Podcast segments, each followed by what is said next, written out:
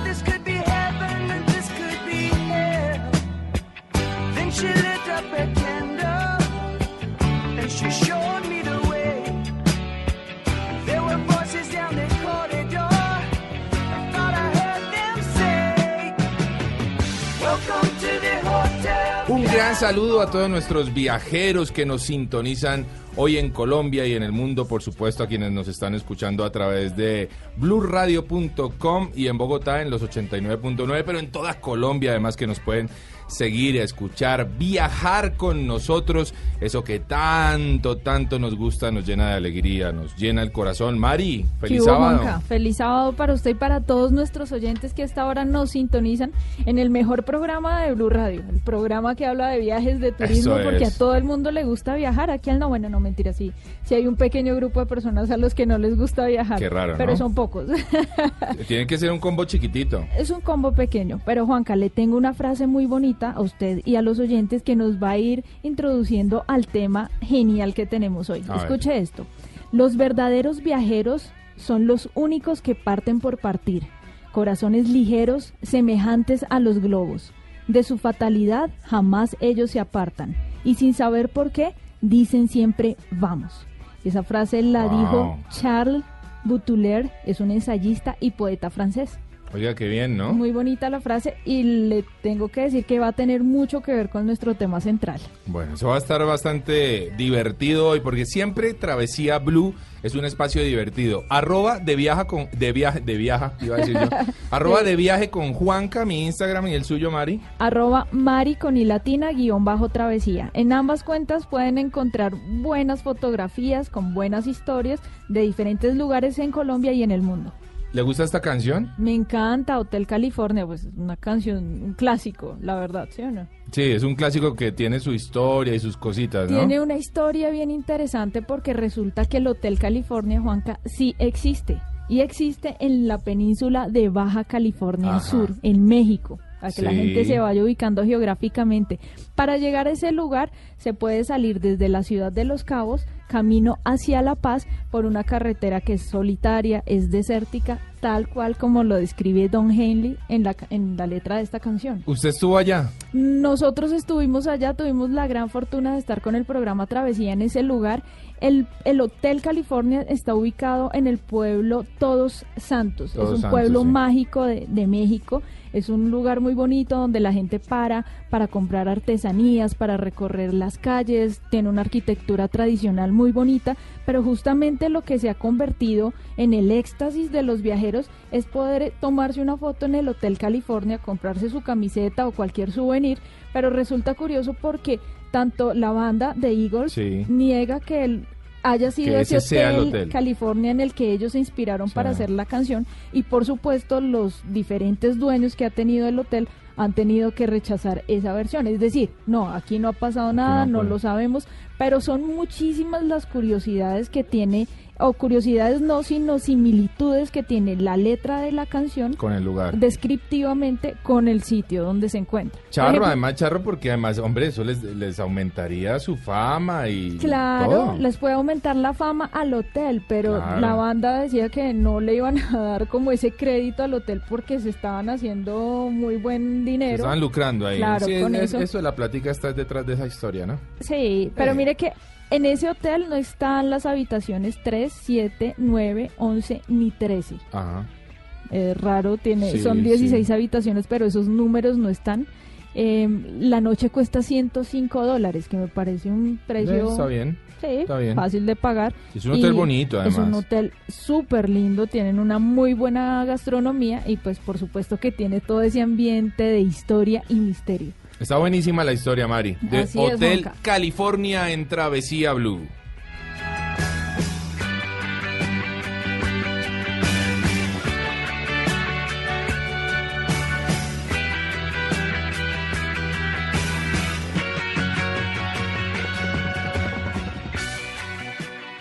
Estamos viajando por Colombia y el mundo. Travesía Blue. Era el otoño de 1888, cuando se inició una serie de asesinatos y mutilaciones que sembraron el terror en dos de los barrios más pobres de Londres. Una sombra se desplaza sigilosamente a altas horas de la noche, degollando y desentrañando a sus inocentes víctimas sin dejar el menor rastro. Los habitantes amanecen con las noticias sobre muestras de violencia y crueldad que nunca antes se habían visto en la ciudad. Y a pesar de que los ataques se realizaban en calles transitadas, nadie escuchó nada. Nadie vio nada. Así es como nace una leyenda. Jack el Destripador.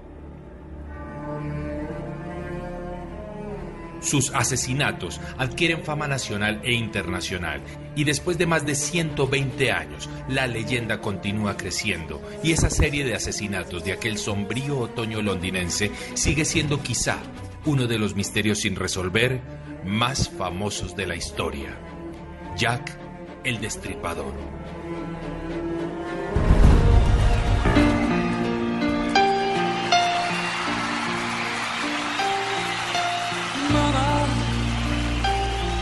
She's killed a man.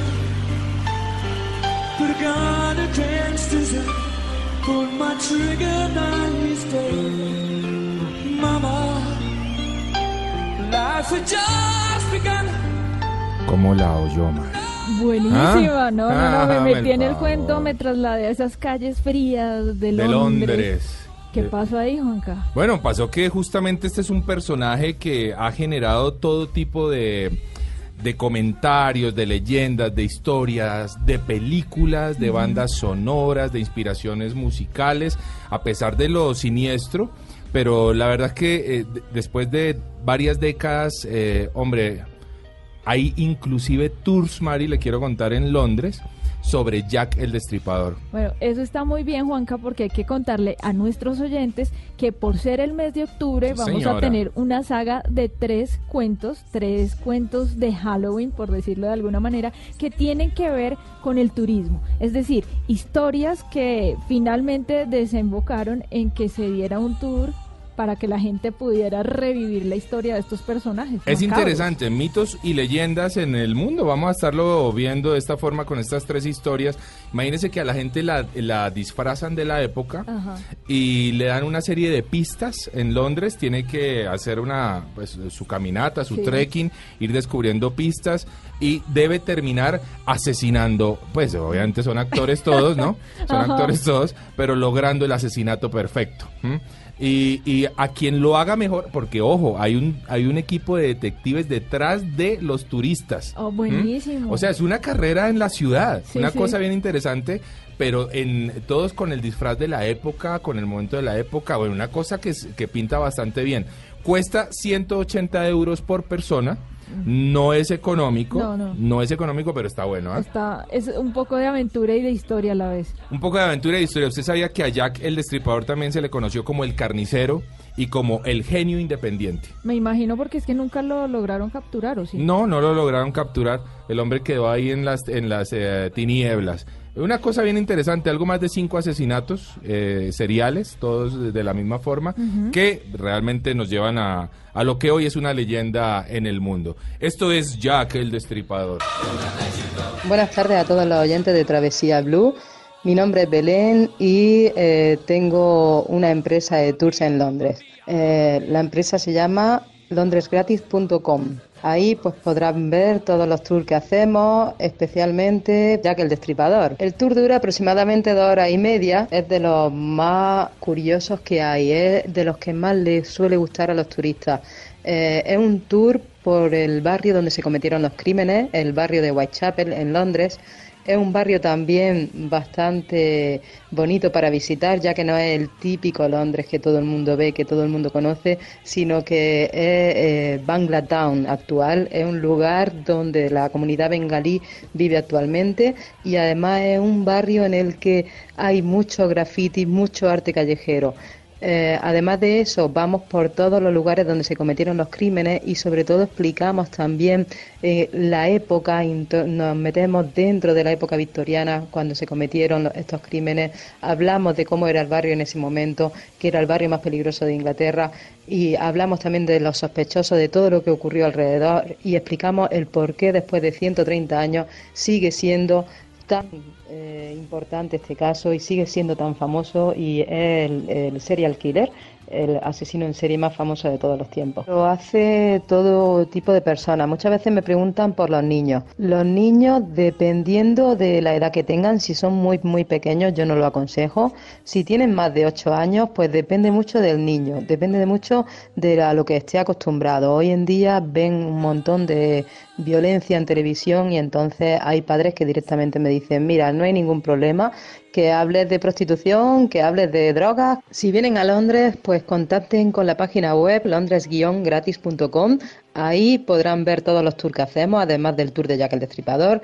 Y también, bueno, pues eh, ahí mismo lo pueden reservar. Dentro de esa página web, dentro de cada tour, hay un botón de reserva en el que eh, pueden poner sus datos y poder reservar el tour que quieran y el día que, que quieran. Esto es Travesía Blue.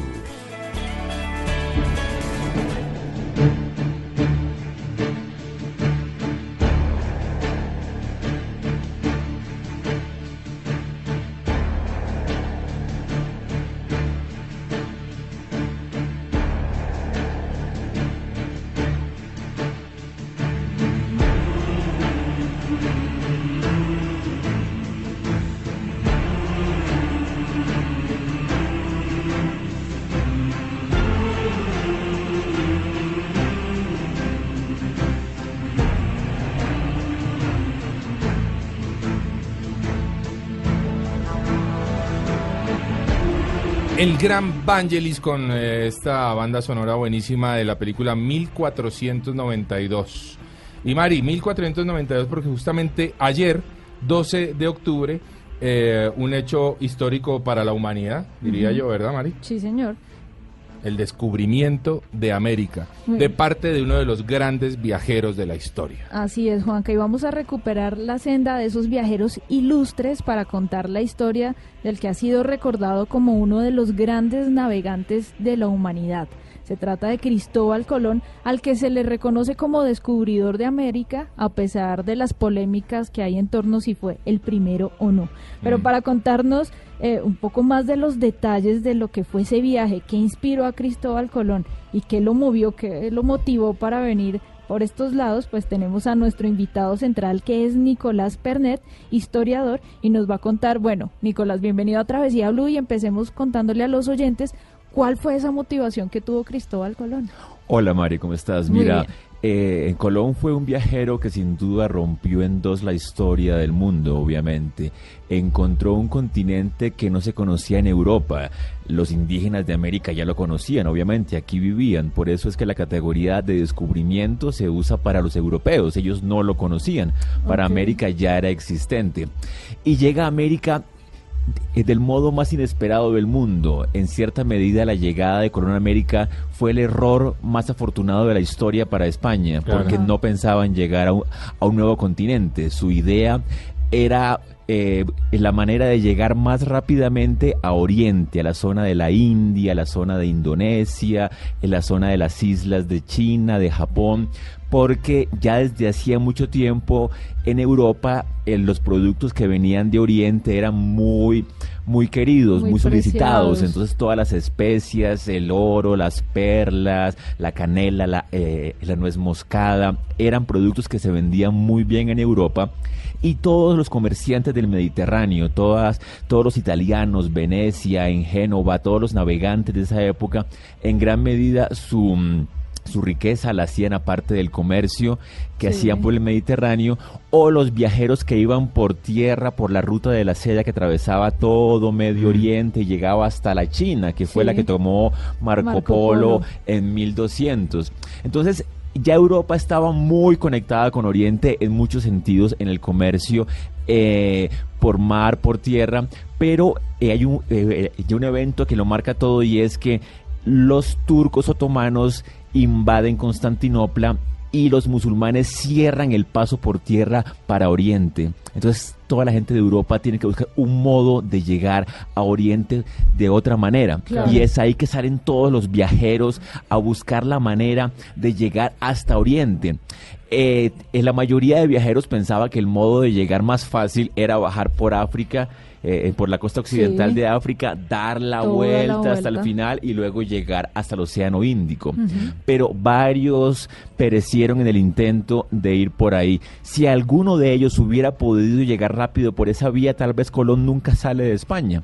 Sin embargo, eh, llegó un punto en que ya no sabían cómo llegar a Oriente y Colón, que era navegante, que era genovés, que ya tenía experiencia por el Mediterráneo, por muchos mares, tuvo la idea de llegar a Oriente por Occidente, porque tuvo un cálculo errado. Ajá. Él, él, este, pues ya se sabía que la Tierra era redonda. Ese Sí. mito de que era plana, muy poca gente lo, eh, lo pensaba. Ya desde los griegos sabían que era redonda. Ok. Lo que pensaban era que la distancia entre España hasta Oriente era demasiado grande para recorrerla Claro.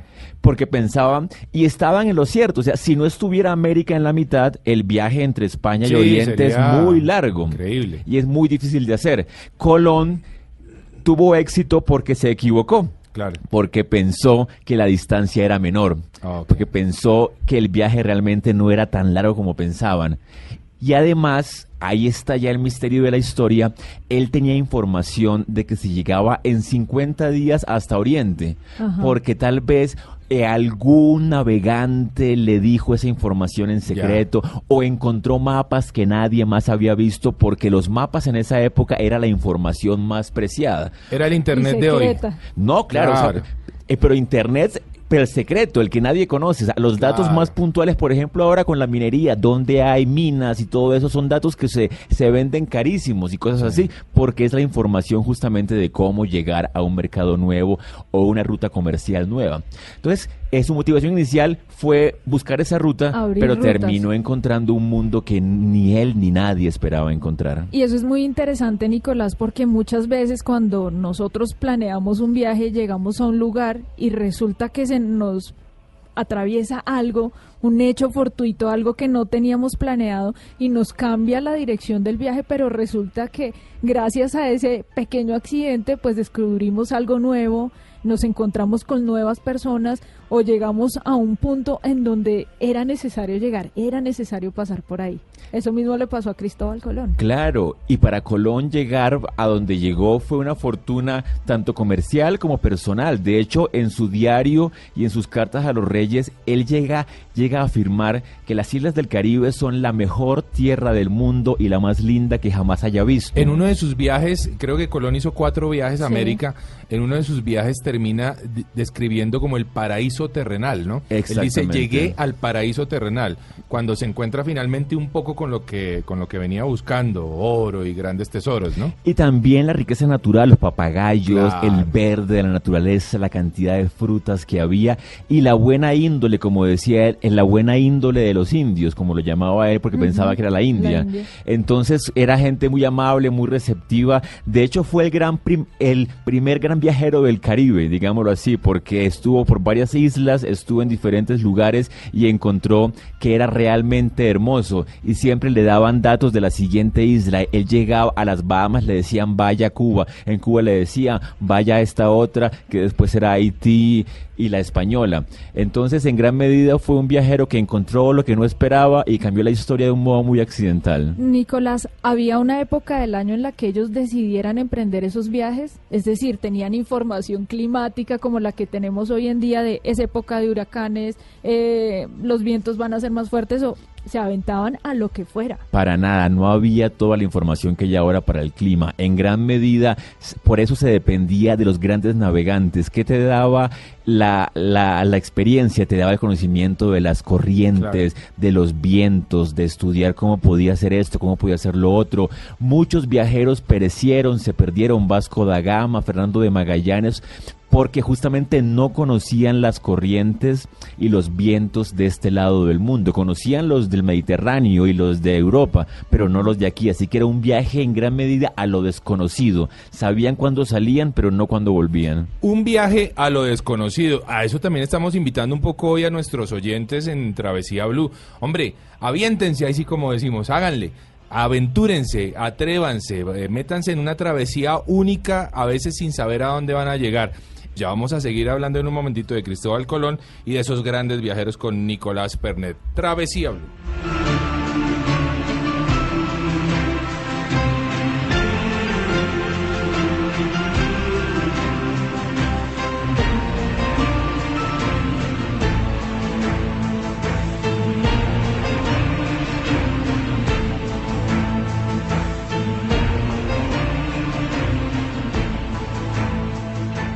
Estamos viajando por Colombia y el mundo. Travesía Blue.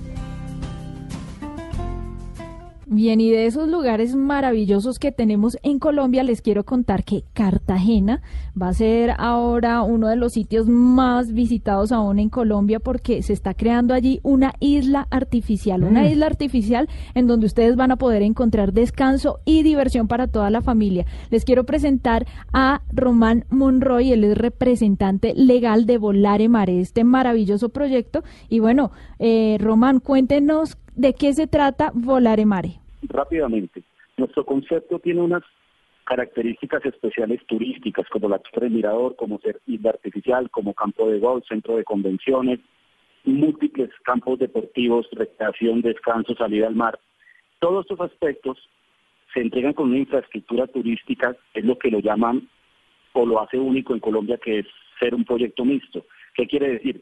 Que en la copropiedad al adquirir un apartamento, tú tienes funcionando una un modelo o una estructura turística la cual permite vender servicios a terceros, a turistas adicionales que van a beneficiar a la copropiedad. Eso es fundamental. Es el primer proyecto que entrega funcionando estas múltiples zonas que son para explorar, explorar y explotar en la zona turística. Golf, playas, piscinas, zona de pesca, vía privada al mar, apartamentos para armonizar su estado anímico, o sea, un proyecto turístico de gran alcance. Así que si ustedes quieren comprar, invertir o tener más información del proyecto, los invito a que visiten www.volaremare.com.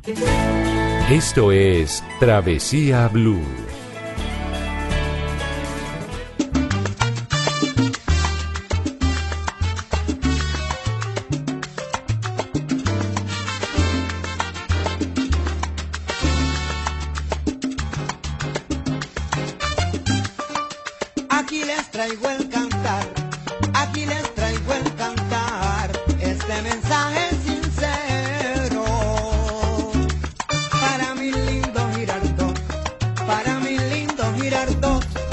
Mi lindo Girardot, Mari, estamos de feria en fiesta. ¿A usted qué tanto le gusta? Sí, señor, ¿y a dónde nos vamos a ir este Pues fin de semana? a Girardot, sí señora, a Girardot porque estamos de celebración en Girardot, estamos nada más y nada menos que en el Reinado Nacional de Turismo, o sea, nos toca las fibras, nos toca las venas. Sí, señor. Es bien interesante lo que está ocurriendo en estos días en Girardot. Ten- termina el día de mañana, domingo 14 de octubre, con algo que llaman el cantinazo. ¿m? Eso va a estar buenísimo. Pero eh, la, la coronación, que también este es por supuesto el día de mañana sobre las 8 de la noche de la Reina Nacional del Turismo. Y tenemos eh, además un audio muy especial de Fabián Santos, que es el preparador de reinas allí en el eh, Reinado Nacional del Turismo en Girardot. Escuchemos a Fabián. El Reinado Nacional del Turismo nace por una iniciativa del doctor Héctor León Mora Pedraza, más conocido como El Mundo al Vuelo con Héctor, Mora. Él era abogado, él amó mucho la ciudad de Bogotá.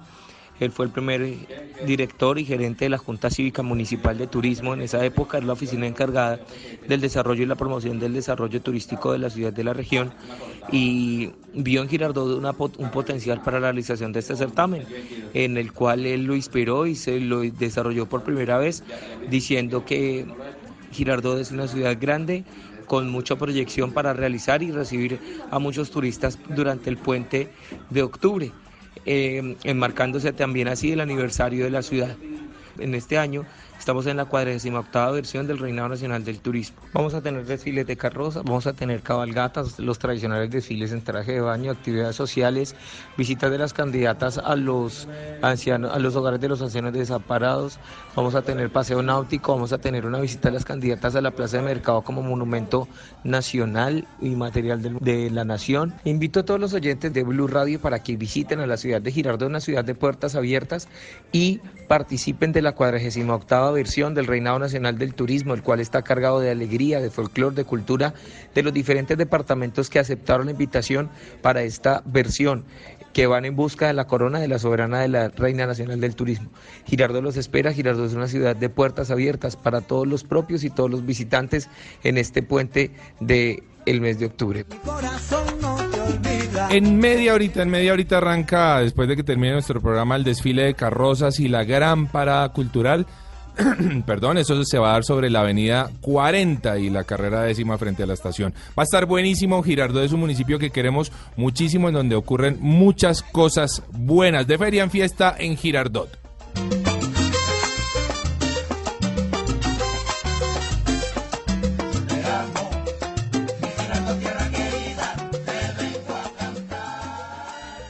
Estamos viajando por Colombia y el mundo. Travesía Blue. Esto es Travesía Blue.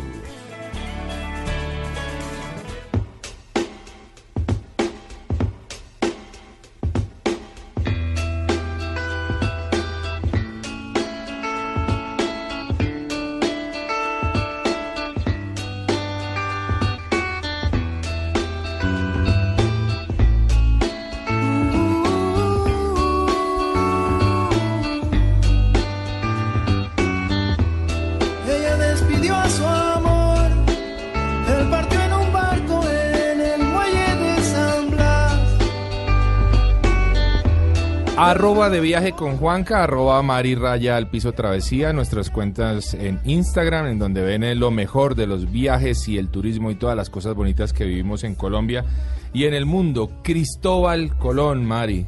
Espectacular, miren, quiero contarles que según un estudio realizado por booking.com, los colombianos se demoran en promedio casi seis horas y media preparando maletas para un viaje. Opa. O sea, de Latinoamérica somos los que más nos tardamos en alistar maletas. Yo quiero saber cómo hacían en esa época, ¿Qué pudo haber alistado Cristóbal Colón dentro de su equipaje y cómo escogió a las personas con las que iba a navegar? Bueno, en esa época los viajes obviamente, sobre todo cuando eran de exploración, no se sabía cuánto podían durar. Se pensaba que podían durar tres meses, seis meses, un año. Entonces los barcos los cargaban con muchas provisiones de, de carne seca, de, de todo lo que pudiera preservarse durante mucho tiempo, de vino, de agua dulce, obviamente, para poder tomar. Pero fíjate que en esa época un problema grande es que no podían comer fruta fresca. Entonces muchos marineros después de dos, tres meses de viaje les daba escorbuto, que era, Sí. que era la enfermedad que se producía por no comer vitamina C, porque no podían acceder ni a naranjas, ni mandarinas, ni nada de eso. Entonces, obviamente, no había forma de comerlas en alta mar. Colón tuvo la suerte de que llegó rápido a las Bahamas y al Caribe. Entonces, ¿En cuánto tiempo llegó él? en ¿Cuánto? 50 días. 50 días. Entonces fue un viaje que fue manejable, fue poco más de, eh, eh, de dos meses, casi dos meses, y el, en los barcos estaban llenos de gente que era gente de la mar, eh, ya sea carpinteros para hacer las maderas, ya sea gente que se encargaba de la comida, capitanes militares también, era un poco una, una tripulación muy heterogénea, pero todos, eh, eh, todos pensados como gente para ayudar en las labores de la mar. No es cierto el mito ese de que venían presos, y gente la peor calaña, no era gente que trabajaba con Golón y que eran básicamente comerciantes, en gran medida trabajaban para empresas comerciales. Y que seguramente no tenían nada que perder y que tenían un espíritu aventurero muy grande para aventurarse justamente a descubrir algo. Claro, claro, pues en gran medida eran como todos los migrantes del mundo que se van a otra parte y pueden encontrar mil cosas de fortuna, pueden, pueden devolverse también. Y, y un miedo muy grande de los marinos es que llegaron muy rápido a América porque los vientos fueron muy favorables Oh, y decían, si los vientos van para este lado, ¿cómo vamos a devolvernos? El gran miedo era cómo devolverse. Entonces Colón, cuando llega a América, en su diario pone, "Eh, antes de ver tierra, se alegró de ver vientos que iban de, de occidente a oriente, porque dijo, si hay vientos que van hacia allá, me puedo devolver. Ok, perfecto. En ese primer viaje dura 50 días. El segundo viaje, ¿cuánto tiempo duró y a qué punto llegó?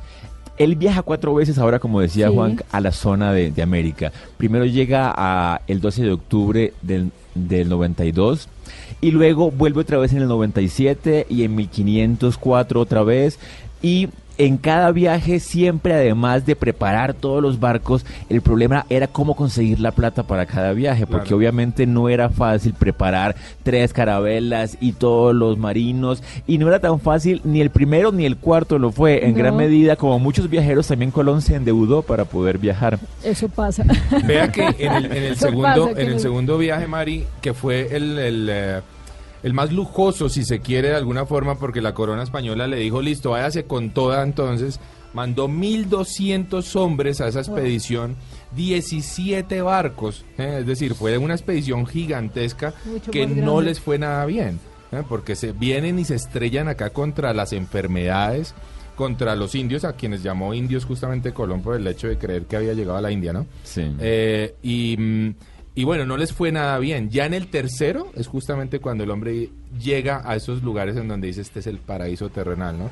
Fue un ir y venir de, emociones, me imagino, un poco lo que les, le pasa a los viajeros, lo que nos pasa a todos nosotros en un viaje convencional, ¿no? Es una montaña rusa. Claro, y además también Colón se llegó a perder de la manera más increíble. Si ustedes viajan y sienten que a veces no saben dónde están, se pierden con el GPS, pues Colón estaba mucho peor porque Claro. pensaba que estaba en la India. Y, o sea, él siempre pensó que llegó a Oriente. Eh, eh, murió creyendo Ah. que llegó a Oriente. Nunca supo que era un nuevo eso. continente americano. Terrible. Él siempre pensó que, que Cuba era Japón, que Venezuela era China. O sea, siempre todo lo que encontraba pensaba que era la geografía de Oriente. Sí. Pues en gran medida porque fue lo que leyó en viajes de Marco Polo y empezó a ver todo como, eh, le pasó como Don Quijote, que lo que leyó lo inspiró tanto que terminó creyendo que todo era lo que no era y, y siempre pensó que esta parte de acá era toda la parte de Oriente y se pegó una perdida a la final que terminó. Y por eso después quien Se sí, pegó una perdida ahí quien sí se ubicó fue Américo Vespucio. Sí. Sí. O sea que él sí dijo, ah, no, esto es otra cosa distinta, esto es un continente. esto Y no se llevó el Indias". crédito, ¿no? Y se llevó el Ahora, del fue un gran navegante. Seguramente también hablaremos en algún momento de Américo Vespucio porque fue un gran navegante. Oiga, pero yo también quiero que hablemos de la integración desde el punto de vista gastronómico, porque me imagino que después de estar encerrados en ese barco durante dos meses, pues una de las cosas que querían llegar era a comer, o sea, a descubrir qué frutos, qué cosas había en este lado del planeta y justamente nos encontramos que nosotros como continente, como América, aportamos alimentos como los tomates, Mm. como las papas, el maíz, por favor, el aguacate, cosas muy exóticas como el chocolate, el pavo, pero también de, de Europa nos llegaron cosas como el cerdo, la res, eh, que otras cosas Claro, y además también, por ejemplo, intercambio. cuando Colón llega, llega a, eh, eh, a- en la zona de las Antillas, una de las cosas que prueba es el tabaco, por ejemplo, Oh, que sí. no existía para Europa, no sabían lo que era eso. Y es en Cuba donde los españoles conocen el tabaco y se vuelve el producto estrella pues hasta nuestros días, con Sí. todos los problemas que trae, pero durante mucho tiempo fue un producto y ya desde entonces Cuba se empezó a asociar con el cultivo de tabaco hasta nuestros días, con el puro, con todos estos, eh, los cigarros habanos. Entonces, claro, todo el encuentro es social, es económico, es político, pero también es de las costumbres, de las comidas, de las historias, de los frutos, porque además cada vez que llegaban a una isla, los indígenas los recibían con frutas y con regalos. Y claro, también Colón les daba en las famosas, el- los espejitos, las Claro, cuentas de claro. vidrio, pero hay que entender que para los indígenas eso era nuevo, o sea, no era una bobada, era algo muy Era novedoso para ellos. Para ellos era un regalo valioso porque no sabían lo que era eso, Ajá. no era nada más que los engañaron, como dicen por ahí, es que realmente pensaban que era algo muy distinto. Oiga, está chévere el tema, ¿no, Mari? Está bien, bien interesante esto de Colón. Le cuento simplemente el dato para ese tercer viaje, que es el del paraíso terrenal. Colón ya tenía una muy mala fama de administrador en, en, en España. ¿m? Y allá dijeron, no, hermano, ya no lo patrocinamos más, ya no hay nadie que quiera irse con usted en estos viajes, ¿qué hacemos? Entonces dijeron, no, ahí sí fue donde incluyeron a los presos. En el tercer viaje la corona española dice, bueno, está bien, le va a perdonar el- las culpas que tenga el preso que quiera irse con Colón por allá, a, a la India, decía él. Y así fue que llenaron seis barcos que se vinieron en el tercer va- eh, viaje con Colón para descubrir lo que él consideró el paraíso terrenal. Un paraíso que además, entre otras, estaba lleno de deliciosa gastronomía. Y con De esa gastronomía frutos, y con esos frutos. frutos, con esos frutos nos vamos a esto que se llama El Mundo a la Carta. Pero ningún barco a su amor le devolvía. En Travesía Blue, el mundo a la carta.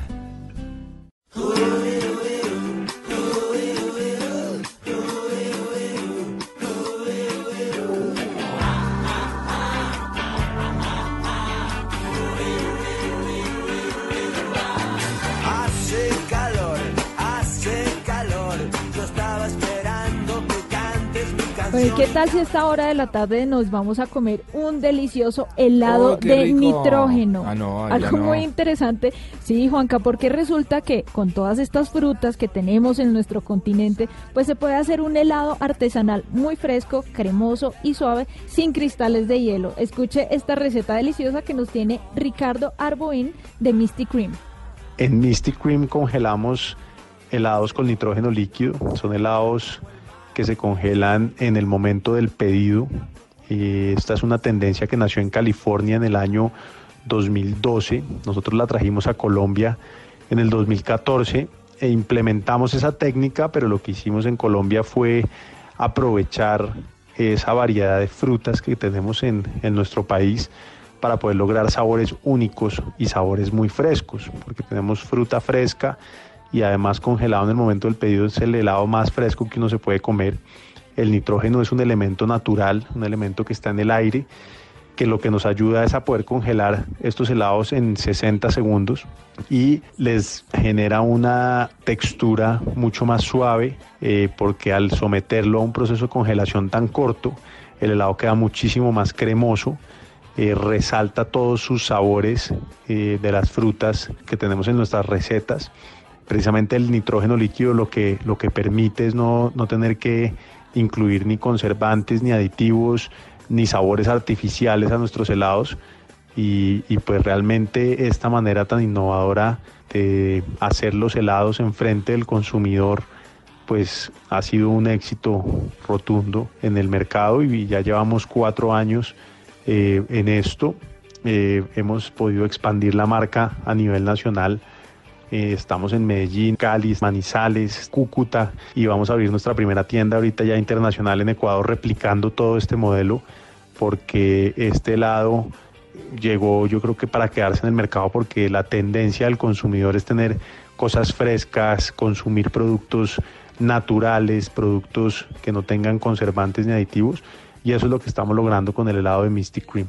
Nicolás, ¿usted ha probado el helado de nitrógeno? No, ¿O no con te- nitrógeno? A mí esa vaina me da miedo. No he tenido el No, yo sí, es muy chévere. En realidad es una gran experiencia porque lo congelan justamente en el momento en que usted se lo llevan a la mesa, por Ah. ejemplo. Entonces, obviamente usted no puede meter dedos ni nada, pues porque eso está a menos 196 grados Upa. centígrados. Ajá. Entonces es muy chévere porque es tener la fruta muy fresca, adicionarle el nitrógeno, lo revuelven y le queda delicioso, suavecito, cremosito y muy fresco. Suena muy rico esto que se llama Hace calor además de los Rodríguez.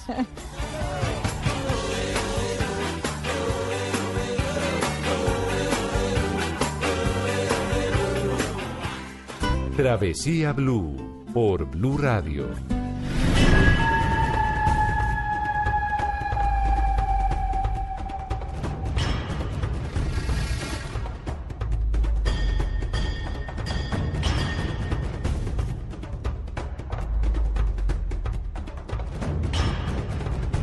Este es un momento muy especial, esta, esta banda sonora que nos lleva eh, a un espacio en México en donde un grupo de indígenas eh, que se estaban persiguiendo entre ellos Sí. eh, llegan a la playa y toda su pelea frena de una manera abrupta, se quedan pasmados mirando hacia el océano y lo que vieron ellos era tres eh, grandes barcos que se acercaban a la costa. Era nada más y nada menos que Cristóbal imagen. Colón. Es la imagen de una de las escenas eh, finales de la película Apocalipto.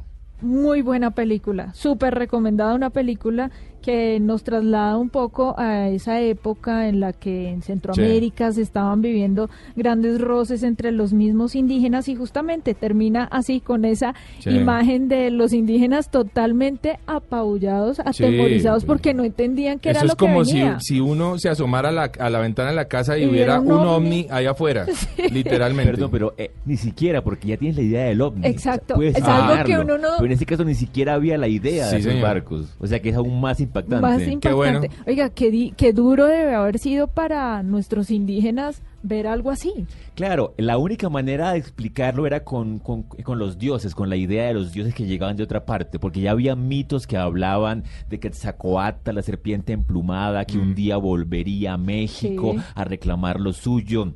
Ya había mitos como aquí en la zona eh, de lo que es Bogotá, por ejemplo, que el mito de Bochica, del hombre de barba, por ejemplo, que para ellos es algo muy diferente, Claro. muy raro. Entonces, como que la explicación que pudieron ver fue la de que llegaban los dioses a tomar posesión de del territorio y, y se dice que tal vez por eso eran digamos que eh, que pudieron perder la guerra porque pensaban que los españoles con sus barcos sus sus eh, sus mosquetes la pólvora eran realmente seres divinos Mm. y no nada más humanos porque era la manera de explicarlo porque no hay otra forma de explicarlo para ellos Total. Bueno, y en sus palabras, Nicolás, ¿qué, qué tan bueno fue ese descubrimiento para nosotros? Se dio en el momento en el que era. En realidad sí nos robaron tanto como nosotros eh, lo hemos repetido durante toda la historia o como nos lo enseñan desde los colegios.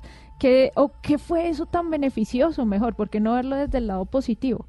Lo que yo pienso es que nosotros somos productos de esa historia. Digamos que nosotros no estamos vinculados con las comunidades prehispánicas. Quiero decir, realmente, porque mira, esto es en español, o sea que que para empezar somos un producto de esa historia.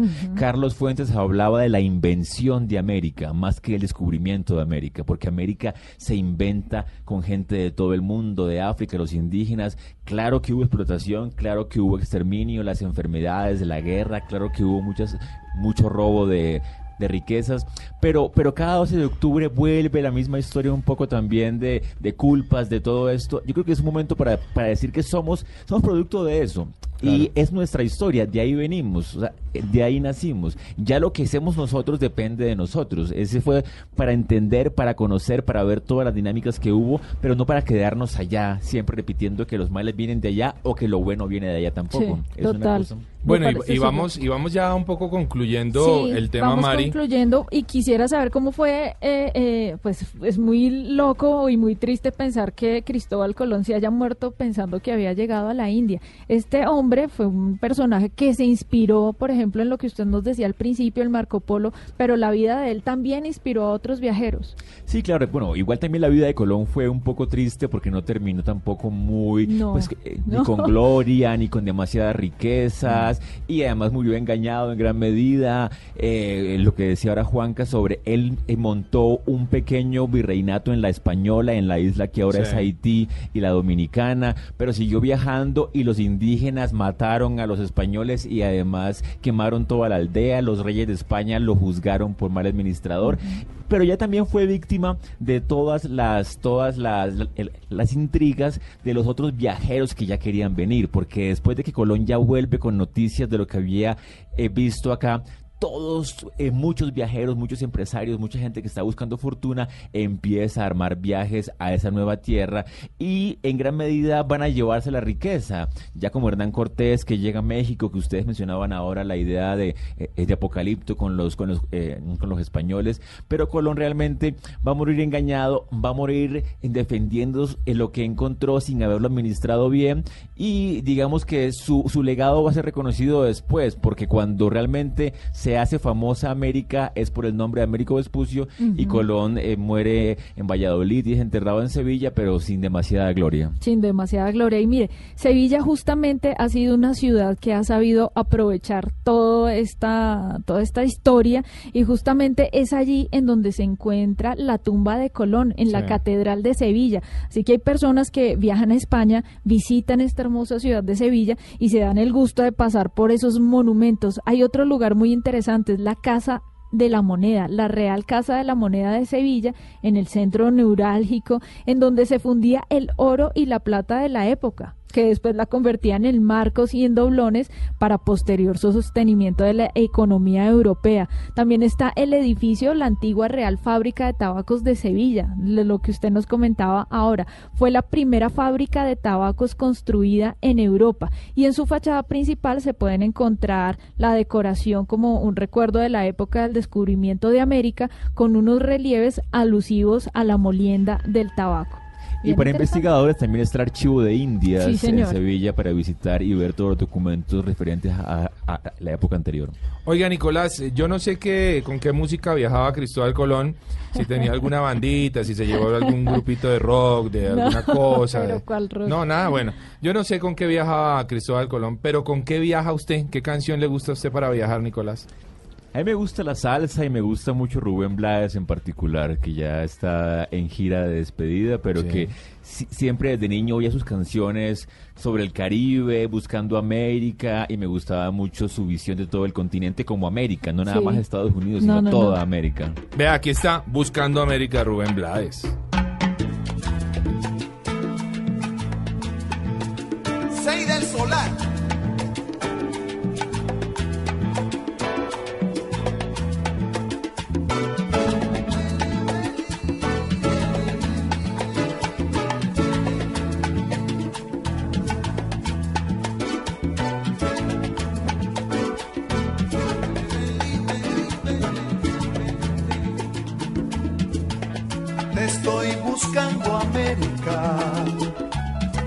Estoy buscando América, dice Rubén Blades. Nicolás, hombre, muchas gracias por haber estado hoy en Travesía Blue. La A historia ustedes, muy interesante de Cristóbal Colón. Sí, me encanta haber tenido a Nicolás aquí. Estoy segura que va a volver porque hay muchos viajeros de la historia que podemos contarle a nuestros oyentes que se inspiraron de otros, que inspiraron a otros y que por supuesto nos pueden inspirar a nosotros. Por supuesto, por acá estaré cuando quieran. Nicolás, ¿cómo lo encontramos en redes sociales? Nico Pernet en Twitter. Arroba Nico Pernet. Arroba Nico Pernet, sí. Mari. Perfecto, Yo ya lo estoy siguiendo. En mi cuenta de Twitter y mi cuenta de Instagram es arroba Mari con i latina guion bajo travesía. ¿Quieren ver fotos? ¿Quieren enterarse de buenas historias? Síganme. Bueno, y si Cristóbal Colón pudo, todos nosotros podemos. Es simplemente tomar esa decisión, lanzarnos al espacio, lanzarnos a la mar eh, y, y viajar, disfrutarlo. Sencillamente, a veces, a veces el camino es lo más glorioso de un viaje. A veces no es llegar al punto, E, al punto Y. A veces es el, es el camino lo que más disfrutamos. No lo olviden, o más bien, recuerden. La vida es un viaje maravilloso y ustedes continúen con nuestra programación habitual en Blue Radio.